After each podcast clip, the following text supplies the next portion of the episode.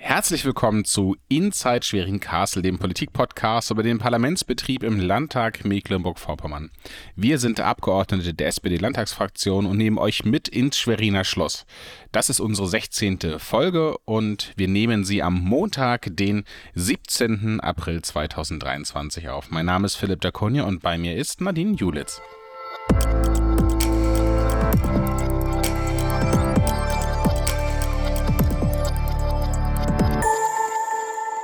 Ja, herzlich willkommen.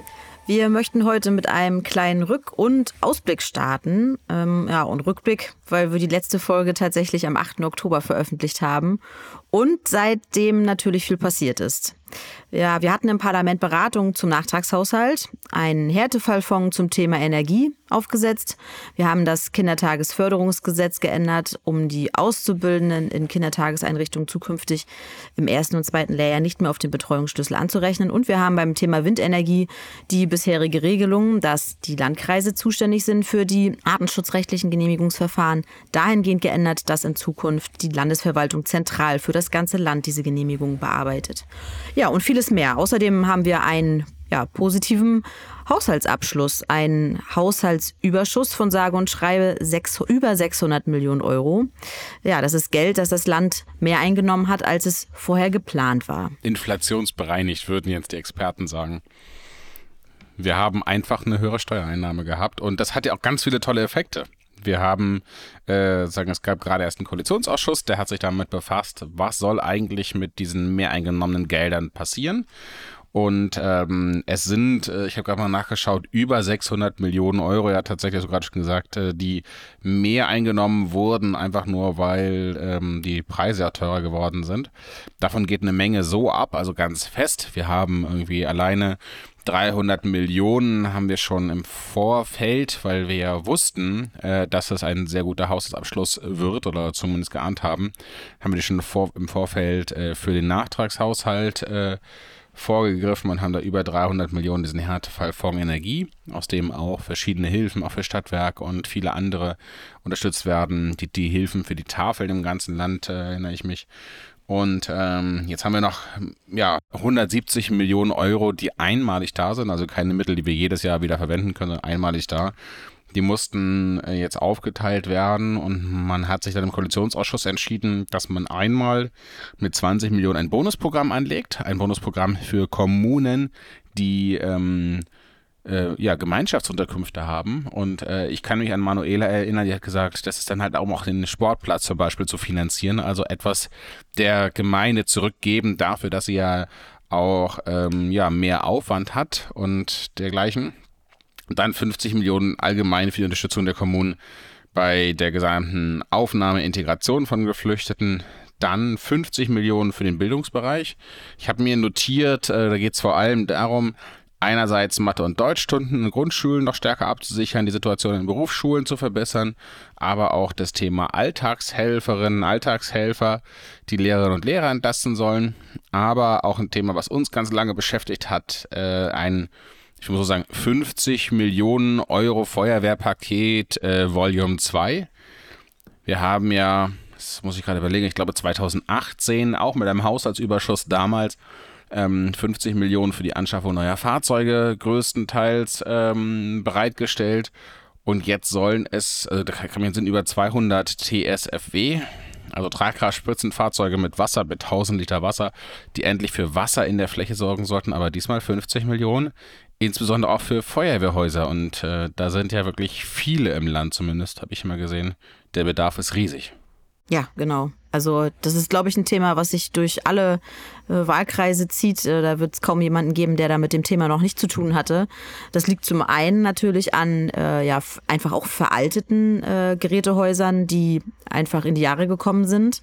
Ähm, und dann natürlich äh, ja an dem guten Umstand, dass es tatsächlich doch viele Feuerwehren jetzt in den letzten Jahren gab, die äh, auch aus diesem Programm schöpfen konnten und neue Fahrzeuge bekommen haben und die natürlich jetzt auch eine Unterstellmöglichkeit brauchen. Die teilweise nicht mehr reinpassten. Genau, die teilweise einfach nicht mehr reinpassen, weil die Fahrzeughallen einfach früher kleiner waren und äh, die Fahrzeuge immer größer werden, mehr Technik mit sich tragen und äh, dann jetzt nicht mehr in die durch die Tore passen, in, in die Hallen passen und so weiter.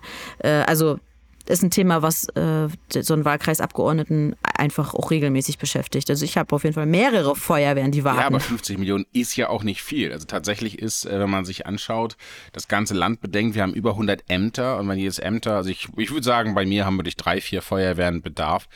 Letztendlich stehen wir vor der Herausforderung, also wahrscheinlich sogar mehr von allein, äh, ich glaube, es sind ein paar mehr, äh, aber in meinem einen Amt zum Beispiel. Und ähm, da ist es ja so, dass wir eigentlich eine kommunale Aufgabe haben.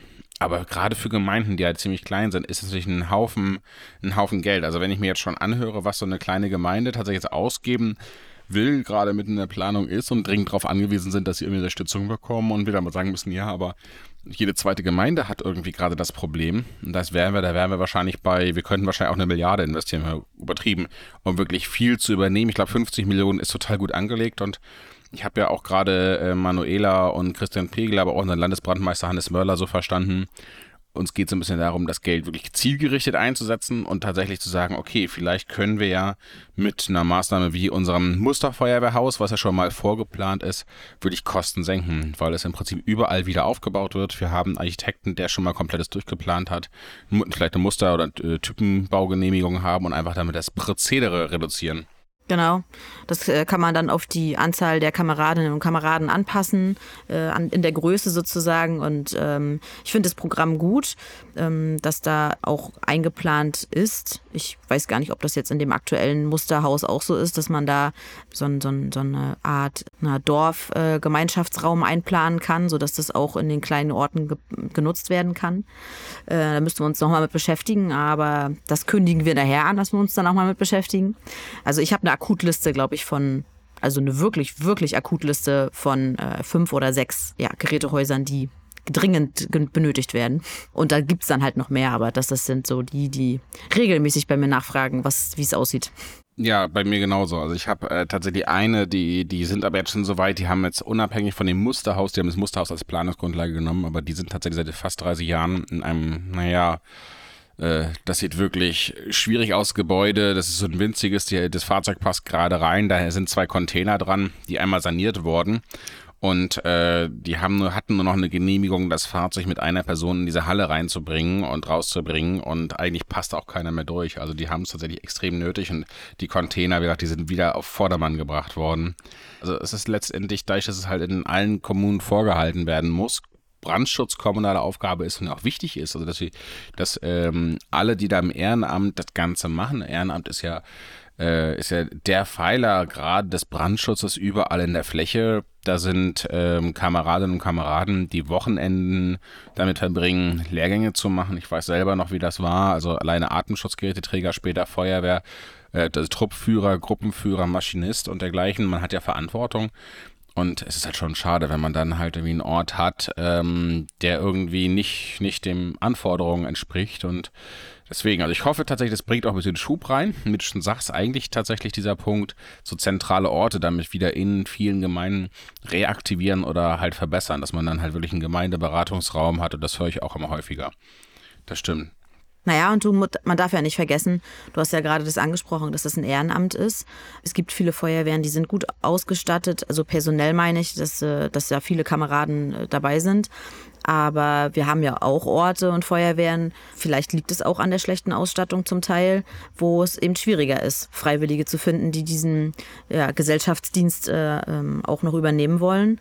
Und ähm, die Anforderungen sind gestiegen. Es geht ja eben in diesen Gerätehäusern nicht nur darum, dass da das Fahrzeug gut untergebracht ist, sondern äh, ich habe wirklich wirklich veraltete Gerätehäuser. Da stehen auch noch die Spinte der Kameraden äh, quasi neben dem Fahrzeug, kaum Platz zum Umziehen. Und am Ende ist das nachher auch so ein Sicherheitsaspekt. Und da gibt es doch viele, die sich das genauer angucken. Ja, du hast recht. Also ich sehe auch in den Kommunen, wo neue Feuerwehrfahrzeuge angeschafft sind, dass einmal das Interesse wächst und neue Kameradinnen und Kameraden mit dabei sind. Ähm, auch dieser Aufbruchselan ist dann da und der wahrscheinlich abnimmt, wenn du über 20 Jahre merkst, hey, da passiert nichts, da kommt nichts dazu. Ich bin damals, als ich jung war, war ich auch in der Freiwilligen Feuerwehr ähm, in Güstrow und Güstrow ist ja halt auch eine, also sozusagen, ich glaube, die größte Stadt ohne Berufsfeuerwehr bei uns im Land, die größte Stadt des Landes und alle größeren haben Berufsfeuerwehren. Und ähm, da war immer schon der Punkt, also die, die Ausstattung musste halt hochgehalten werden, weil wir in der Region, die nächsten, die da sind, sind Rostock als Berufsfeuerwehr. Mhm, genau. Und ähm, da braucht man natürlich, und das ist bei euch ja nicht anders, also ihr habt ja noch weitere Wege zu den nächsten Berufsfeuerwehren. Ich glaube, in Neubrandenburg, die bei euch, glaube ich, wahrscheinlich die nächsten sind. Und äh, da ist halt durch die Herausforderung, das in die Fläche zu bringen. Aber Nadine hat es gesagt, Ankündigung nachher, wir wollen als nächste Folge, nehmen wir uns zum Ziel das Thema Feuerwehren ähm, aufzugreifen. Da wollen wir mal schauen, ob wir zum Beispiel unseren Kollegen Ralf Mucha äh, mit dazu bekommen, um ähm, mal dieses Thema Feuerwehren, was da in den letzten Jahren passiert, wo sind die Herausforderungen, auch in Zukunft vielleicht da nochmal stärker darauf einzugehen. Ich glaube, das ist eine ganze Folge wert. Und äh, dementsprechend freuen wir uns darauf und ähm, versuchen das in den nächsten Wochen dann zu realisieren. Ja, wir haben jetzt eigentlich, Nadine hat gesagt, äh, wir haben eben mal nachgeguckt, zwischen der heutigen Aufzeichnung und der letzten Veröffentlichung sind 191 Tage vergangen. Ähm, das ist eine Menge passiert, aber 100, wir haben echt, äh, wir werden uns da Mühe geben, dass das ein bisschen äh, regelmäßiger auf jeden Fall und wirklich hier zum regelmäßigen Format wie damals geplant wird. Ähm, ich habe mir jetzt aufgeschrieben, ich bin so ein bisschen durchgegangen, was ist in den letzten Wochen passiert. Ich habe die Überschrift mir nochmal die Mobilitätsoffensive mitgenommen, die wir gerade, die gerade unser Verkehrsminister in der Pressekonferenz gebracht hat. Da geht das ja um mehrere Stellen, die wir eigentlich haben. Wir haben einmal die ganze Frage Deutschland-Ticket, ähm, die Umsetzung, 1. Mai. Jetzt die Bestellungen laufen. Ähm, wir werden als MV ja noch zwei vergünstigte Tickets haben. Einmal für Auszubildende, weil dort haben wir seit mehreren Jahren ja unser Azubi-Ticket sehr erfolgreich, wo Auszubildende bisher schon mit 365 Euro durchs ganze Land fahren können, alles Bus und Bahn nehmen können, insbesondere weil ja auch die Wege zwischen Betrieb und Schule nicht immer die kürzesten sind. Deswegen haben wir uns vor ein paar Jahren entschieden, dort was zu investieren. Im Koalitionsvertrag haben wir das Seniorenticket festgelegt, was aber noch nicht zum 1. Mai starten kann, sondern erst, ich glaube, in der zweiten, zweiten Jahreshälfte startet. So war zumindest, was ich gelesen habe. Aber das ganze Mobilitätsoffensive ist ja auch verbunden mit einer besseren Nahverkehrsversorgung. Dem ganzen Thema Rufbusse und das haben wir auch bei uns stehen und da habe ich auch gelesen, das nimmt Stück für Stück auch Fahrt auf. Und eigentlich ist ja unser erklärtes Ziel, wirklich nahezu jedes Dorf im Land ähm, mindestens alle zwei Stunden angebunden zu haben mit Rufbussen, also der Möglichkeit anzurufen, wenn Bedarf ist und im Vorfeld dann ähm, das zu bündeln. Und das geht jetzt äh, mit neuen Elan voran. Und, und abschließend, äh, Mobilitätsoffensive ist natürlich auch das ganze Personen, äh, das Thema Schienenpersonennahverkehr. Das reicht ja übers ganze Land. Da haben wir jetzt ja insbesondere auch die kompletten Planungen und Prüfungen weiterhin, was ist die DARS-Bahn, was ist mit der Kalniner Südbahn. Ähm, aber nicht umsonst, das Land hat doch gerade nochmal eine Potenzialkarte, eine Zielkarte aufgelegt, was eigentlich das Ziel ist. Das Ziel sozusagen wirklich alles, was an Schiene in Zukunft wieder erreicht werden kann, erreichen zu können. Das ist sicherlich eine Aufgabe von, von einigen Jahren bis hin zu Jahrzehnten. Also die Kalniner Brücke äh, ist ja frühestens im nächsten Bundesverkehrswegeplan drin und muss dann umgesetzt werden. Und ich glaube, das wäre fürs Land toll. Also es wäre eine total tolle äh, Sache, wenn wir wieder noch besser erreichbar sind überall im Land. Dafür lohnt es sich zu kämpfen. Ist aber auch eine echt teure und schwierige Sache und da wird es, glaube ich, noch viele, viele Verhandlungen geben zwischen Bund und den Ländern. Ja, auch gerade im Bereich ähm, auch der Wirtschaft. Ne? Also das ist ja nicht nur eine Frage des Personenverkehrs, sondern auch äh, ein Wirtschaftsfaktor. Und gerade in dieser Zeit, in der wir jetzt sind äh, und darüber sprechen, wie wir ja äh, auch mit unserem Klima umgehen, ist das natürlich auch ein Faktor, den man da jetzt betrachten muss. Und ich denke, da ist jetzt ganz schön Drive drin. Ja, und das war in den letzten Jahren wirklich wenig von Interesse. Also ich, ich kann mich entsinnen, wir hatten im Landtag auch schon in der letzten Legislatur das Thema gewerblicher, also halt äh, ähm, Schienen-Einzelverkehr heißt das ja, glaube ich, nicht. Das heißt wie Einzelverkehr, wenn ich, wenn ich auf der Schiene Güter einzeln irgendwie verlade, weil letztendlich es kann ja nicht jede, jede Firma einfach an die Schiene ran und mal kurz draufpacken. Man braucht da Umschlagorte und an denen mangelt es. Und wir haben in den letzten Jahren und Jahrzehnten halt irgendwie keinen richtigen Hochlauf der Schiene gehabt. Es wurde alles andere priorisiert, Schiene nicht. Und das zeigt sich ja auch teilweise an den Zuständen Zuständen der Nebenstrecken, die wir haben, was ja eigentlich sehr, sagen, Urprobleme ist. Wenn der Zustand der Schiene nicht perfekt ist, kannst du nicht einfach ähm, schnelle Züge drüber jagen, sondern wir haben hier auch, wenn ich jetzt hier bei mir ostwärts gucke, da haben wir halt Züge, die können 40 bis maximal 60 km/h fahren und da ist natürlich ein Bus schneller, da ist natürlich ein Auto schneller und äh, da gilt das halt ganzheitlich. Deswegen finde ich eigentlich diese Mobilitätsoffensive gedacht von landesübergreifenden Bussen, also Bussen, die auch zwischen Kreisstädten, aber auch zu Landesgrenzen fahren, verbunden mit dem SPNV ein großer Punkt. Und natürlich, was braucht man für Züge? Für Züge natürlich eigentlich auch Strom. Eigentlich müssen wir mehr Züge mit Strom haben. Wenn man sich anschaut, am Wochenende sind die letzten Atommeiler vom Netz gegangen. Auch unseren Podcast können wir jetzt gerade noch aufzeichnen. Also scheint ja zu funktionieren, auch ja, ohne genau. Atomkraft. Äh, auch in Bayern kann das funktionieren. ja, äh, Bayern müsste erstmal irgendwas machen, sozusagen. Aber die, die wehren sich ja gegen alles, sowohl sei es Wind, sei es den Ausbau von Leitungen. Aber wer weiß, vielleicht brauchen die in Zukunft keinen Strom. Vielleicht haben die andere Pläne da unten. Es ist mal schön, wenn man aus dem Norden beobachten kann, was im Süden gerade passiert. Ähm, herzlich willkommen im Wahlkampf.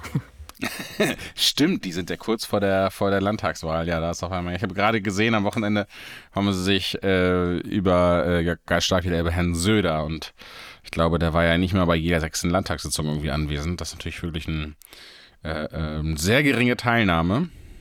Aber ähm, schauen wir mal, was die nächsten Wochen Wahlkampf dann noch vor sich bringt. Aber wie gesagt, für uns hat das immer keine Auswirkungen. Wir haben ja schon länger kein Atomkraftwerk mehr. Das letzte ist ja, ich glaube, 1989, 90 mit äh, Greifswald Lubmin vom Netz gegangen. Da ist äh, einiges passiert. Apropos Greifswald, äh, Zeitungsartikel vom Wochenende fällt mir gerade ein. Wir hatten ja nochmal gesagt, was eigentlich passiert ist. Und zwar habe ich mir da aufgeschrieben, äh, da hat der Nordkurier geschrieben, Zoff um Dahlemann, CDU verliert vor Gericht. Äh, und zwar haben wir das jetzt in der letzten Zeit äh, zweimal gehabt, wenn man so will dass die äh, CDU, die jetzt ja bei uns in der Opposition ist, äh, vor das Verfassungsgericht gezogen ist. Einmal sind sie ähm, gegen die Größe der Ausschüsse bei uns im Landtag vor das Verfassungsgericht gezogen, einmal gegen die Beantwortung einer kleinen Anfrage. Bei dem ersten, und beide Male haben sie verloren. Beim ersten Mal der Größe der Ausschüsse, da haben sie moniert, äh, dass der Landtag nicht einfach die Ausschussgrößen festlegen kann und damit Fraktionen benachteiligt. Der Hintergrund ist, Ausschüsse sind ja, äh, da müssen ja auch Mehrheiten gelten, also dieselben wie im Plenum. Und äh, das heißt, äh, wir müssen halt Wege finden, wie man irgendwie dieses Spiegelbildlichkeitsprinzip, also wie man irgendwie hinkriegt, diese Mehrheiten vom Landtag auch im Ausschuss abzubilden. Und die Schwierigkeit ist, wir haben so unterschiedliche Fraktionsgrößen. Wir als SPD mit 34 Abgeordneten, dann kommt bei uns die AfD mit 14, die CDU mit 12 und die Linke mit 9 und die kleinen äh, FDP und Grüne mit jeweils 5. Und ähm, aufgrund der Berechnung kommt es aber dazu, dass wir ähm, ja in den kleinen Ausschüssen mit neun Personen ähm, hat die CDU ein Mitglied, die FDP und die Grünen haben ein Mitglied. Und die sagen halt, naja, wir sind halt doppelt so groß, ähm, müssten halt stärker vertreten sein, aber das Verfassungsgericht hat Recht gegeben, äh, es hat sozusagen unserem Ansinnen Recht gegeben und gesagt, nee, also man muss irgendwo auch die Handlungsfähigkeit des Parlaments ähm, gewährleisten und kann nicht einfach äh, jedes, jeden Ausschuss so groß machen wie den Landtag so gefühlt, äh, übertrieben, wenn man sagen will. Also ist halt eine schwierige Sache. Ähm, da haben sie das erste Mal verloren und jetzt das zweite Mal. Jetzt haben sie dagegen geklagt, dass äh, die, die äh, Landesregierung eine Anfrage beantwortet hat. Und das Verfassungsgericht hat dann gesagt, ähm, nein, man muss erstmal, bevor man klagt, überhaupt auch mal mit demjenigen sprechen. Also die CDU hätte erstmal der Landesregierung sagen müssen, dass sie meinen, das reicht alles nicht mit der Beantwortung. Aber nein, die CDU meint, dass sie geht gleich vor Verfassungsgericht und sagt hier, das ist ja äh, uns gegenüber unfair, was, da, was die Antwort war. Und prompt haben sie ein zweites Mal verloren. Da bin ich mal gespannt. Ähm, ich kann die nachvollziehen, die Entscheidung. Und ähm, naja, das ist jetzt einfach so man sieht, dass da schon viel Stunk und ähm, also Stunk gemacht werden soll. Haben da eine schöne Pressemitteilung von unserem Fraktionsvorsitzenden heute zu, zu der Entscheidung. Ähm, ja. ja, letztendlich ist das halt sicherlich immer eine Abwägung. Also das ist ja, glaube ich, mhm. in Gänze. Ähm, deswegen versuchen sie es ja auch, weil Parlamentsrechte, das sind ja auch Kontrollrechte und die Schwierigkeit ist, wie implementiert man die? Und das Ganze haben wir in der Geschäftsordnung wieder äh, äh, abgelegt, im Abgeordnetengesetz. Und ähm, aber da sagt halt das Verfassungsgericht, das gilt, das was, das, was da geregelt ist, gilt. Und jetzt einfach zu so sagen, hey, Sachen, die nicht geregelt sind, die erklagt ihr euch einfach oder sowas, das funktioniert nicht. Und ähm, ja, man sieht halt schon, wie der Umgang ist. Ich glaube, in der Vergangenheit, letzte Wahlperiode, waren nicht so viele Klagen beim Verfassungsgericht anhängig wie dieses Mal. Ähm, ja. Gut, dass es diese Rechte gibt. Gut, dass es diese Rechte gibt. Genau. Was bleibt uns noch zu sagen? Wo sind denn Manuela Schwesig und Christian Pegel diese Woche, während wir den Podcast aufzeichnen? Die sind äh, mindestens auf dem Weg, wenn nicht schon da, äh, in Litauen. Ich glaube für drei Tage, richtig? Nee, die Tage weiß ich nicht genau, ich glaube es sind drei Tage. Die Ostflanke besuchen, die NATO-Ostflanke besuchen. Ganz genau. weil es sind ja auch sehr viele Soldatinnen und Soldaten aus Mecklenburg-Vorpommern da. Und da Deutschland den Einsatz in Litauen ähm, organisiert, ähm, da Deutschland den leitet, äh, die Verantwortung übernommen hat, hat sich auch die Landesregierung gesagt, dann wollen sie auch, da wir hier auch äh, die großen Stationierungen haben, ähm, die dorthin gegangen sind, dann besuchen sie das. Der Innenminister gemeinsam mit der Ministerpräsidentin, die haben eine Delegation dabei und werden nebenbei auch noch ähm, weitere Gespräche führen, weil sie tatsächlich auch seit Jahren hier eine enge Zusammenarbeit mit Litauen haben und nutzen die Chance gleich nicht nur ähm, die Bundeswehr zu besuchen und die NATO, den NATO-Stützpunkt, sondern halt auch ähm, Litauen und äh, ich vermute, also sozusagen, soweit ich verstanden habe, auch äh, die äh, politischen Akteurinnen und Akteure dort. Genau, so habe ich das auch verstanden. Ich glaube, das ist das erste Mal, dass äh, eine Ministerpräsidentin äh, die Einheit dort besucht. Kann das sein? Ich glaube ja.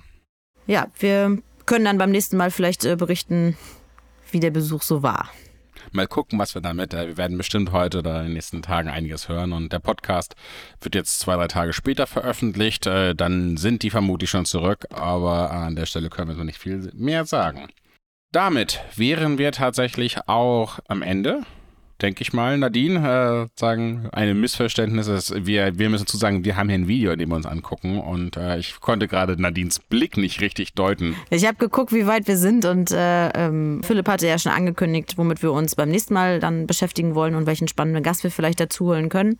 Und ansonsten würden wir das ja wie bisher auch machen. Äh, ihr könnt uns gerne Anregungen und ähm, Hinweise geben oder vielleicht Themen, die ihr gerne von uns hören wollt nachbereitet haben wollt oder vorbereitet. Ähm, das könnt ihr wie immer gerne in, auf unseren Social Media Kanälen machen. Äh, da sind wir für jeden Tipp dankbar. Genau, folgt uns ansonsten einfach bei Spotify äh, und Apple Podcast. Äh, sind verfügbar, da könnt ihr also mal folgen, dann seht ihr, wenn eine neue Folge rauskommt und dann jetzt auch wieder regelmäßiger nach äh, den langen Tagen ohne, die wir gerade schon, die Zahl wollen wir nicht mehr nennen. Äh, und wie Nadine schon gesagt hat, schreibt uns und wir gucken, dass wir eure Themen unterbringen und versuchen euch ansonsten auch beim nächsten Mal mitzunehmen in unseren parlamentarischen Alltag im Schweriner Schloss. Und vielen, vielen Dank fürs Zuhören. Tschüss. Tschüss.